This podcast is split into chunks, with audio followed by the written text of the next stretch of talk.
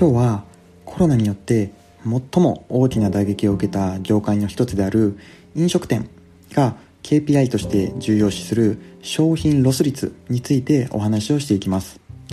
本来売上につながるはずだった商品が売れずに万引きとか廃棄によってロスになってしまうのはビジネス上大変困ったことです。特に B2C の店舗ビジネスなどではこのようなロスをいかに下げるかということが最も重要な要素の一つです。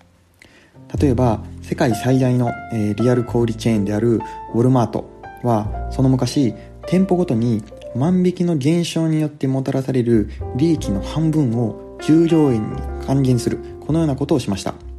従業員の努力を促して万引きによるロス率というのを半減化しました。ただ最近はこのような人の力と工夫に頼るのではなく IT の力を活用する企業というのが増えています。例えばスシローはそれまで職人が経験で判断していて、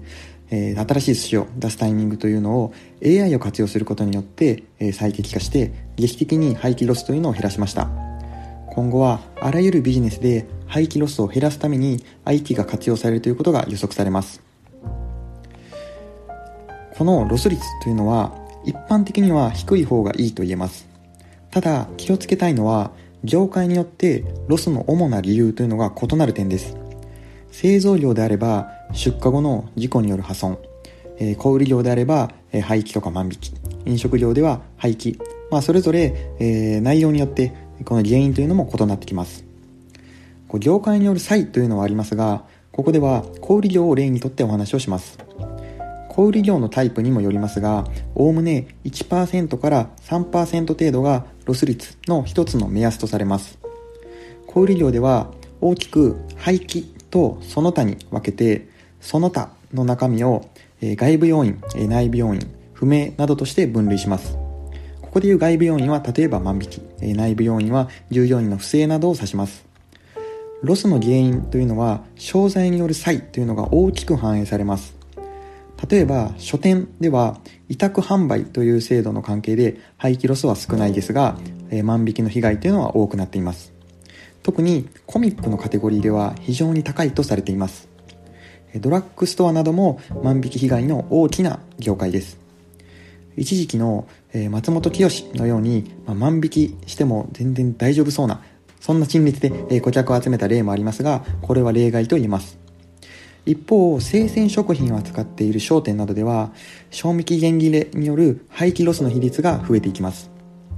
この通り業界や商材などで原因は大きく異なってくるので単にロス率という合計で見るだけではなく商材別や重要なロスの原因別など細分化して測定管理する必要というのがあります。この数字の設定にあたっては過去のトレンドや業界で平均とされる数値というのをまずは参照します。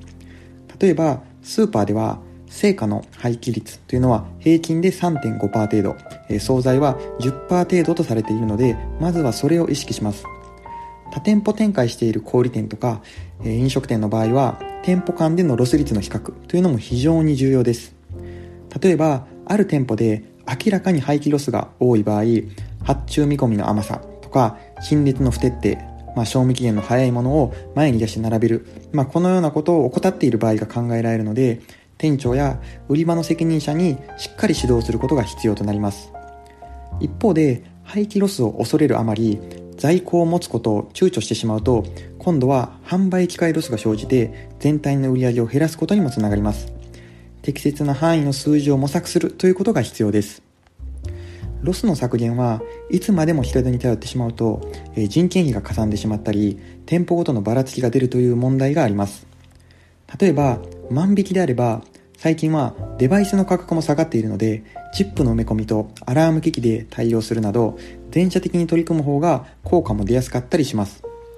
えー、顧客からしてもちょっとカバンの中を見せてくださいと勘違いされるよりも機械の誤作動の方が印象は悪くありません、回転寿司チェーンのスシローはベルトコンベヤーに流す寿司についてビッグデータと AI を用いた需要予測システムというのを使用しています。回転寿司の皿に IC チップをつけて単品管理をして過去の膨大なデータを活用しながら1分後と15分後に必要なネタと数量を予測します。それを見て職人が寿司を握ります。これによって従来の経験に頼る方法に比べて寿司の廃棄量というのを75%カットすることができたというふうに言われています。適切な機械化というものは非常に大きな恩恵をもたらすいい事例というふうに言えます、えー、今日は廃棄ロス率の話をしてみました、